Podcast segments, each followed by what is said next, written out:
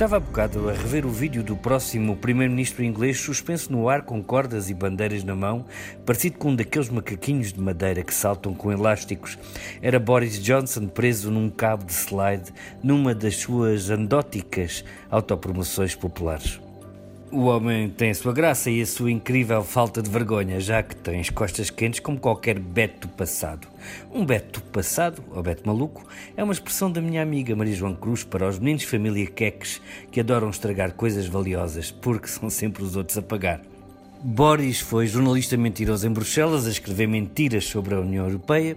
Depois, maior de Londres mentiroso, seguiu para ministro dos Negócios Estrangeiros mentiroso, logo para a cara principal e cabelo de palha das mentiras do Brexit, e agora será o mentiroso primeiro-ministro de Inglaterra. Donald Trump, por sinal, disse ontem finalmente uma verdade com a mentira de que a Inglaterra chama British Trump a Boris Johnson, coisa que até ontem era completamente falso. A expressão nunca tinha aparecido em lado nenhum, mas é com mentiras que esta gente faz o caminho. A mentira faz-se mentirando. Engraçado o ponto a que chegamos. Há 50 anos era a chegada à Lua, o pequeno passo para o homem traria o progresso da humanidade e uma certa grandeza desta nossa espécie invasora do planeta Terra adivinhava-se também no espaço exterior. Hoje parece que sufocamos. Estive há dias a observar o eclipse da Lua. A bola de prata suspensa do ar por um fio invisível por cima da praia tinha uma dentada negra ratada pela sombra da Terra. Parecia um efeito especial de cinema ou TV.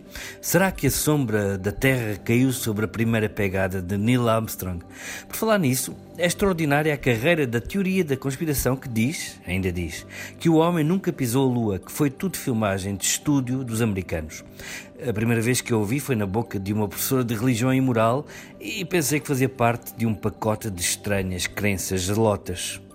Só depois percebi que ela não era excêntrica, que há muitas pessoas a pensar que a ida à Lua é uma encenação filmada em estúdio por Stanley Kubrick, o de 2001, A Odisseia no Espaço, feito nos anos 60.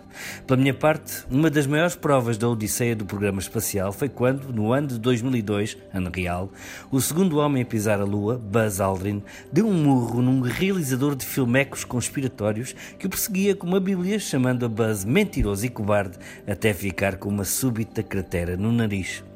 A outra prova via ontem, Alguém deu os parabéns à NASA por ter conseguido colocar 400 mil pessoas a trabalhar no projeto de falsear seis viagens inexistentes com homens na Lua. E até hoje, todas essas pessoas terem mantido segredo. 400 mil pessoas sem fugas de informação durante 50 anos. Vale a pena comemorar. E é com sinceras palavras que vos desejo boas férias.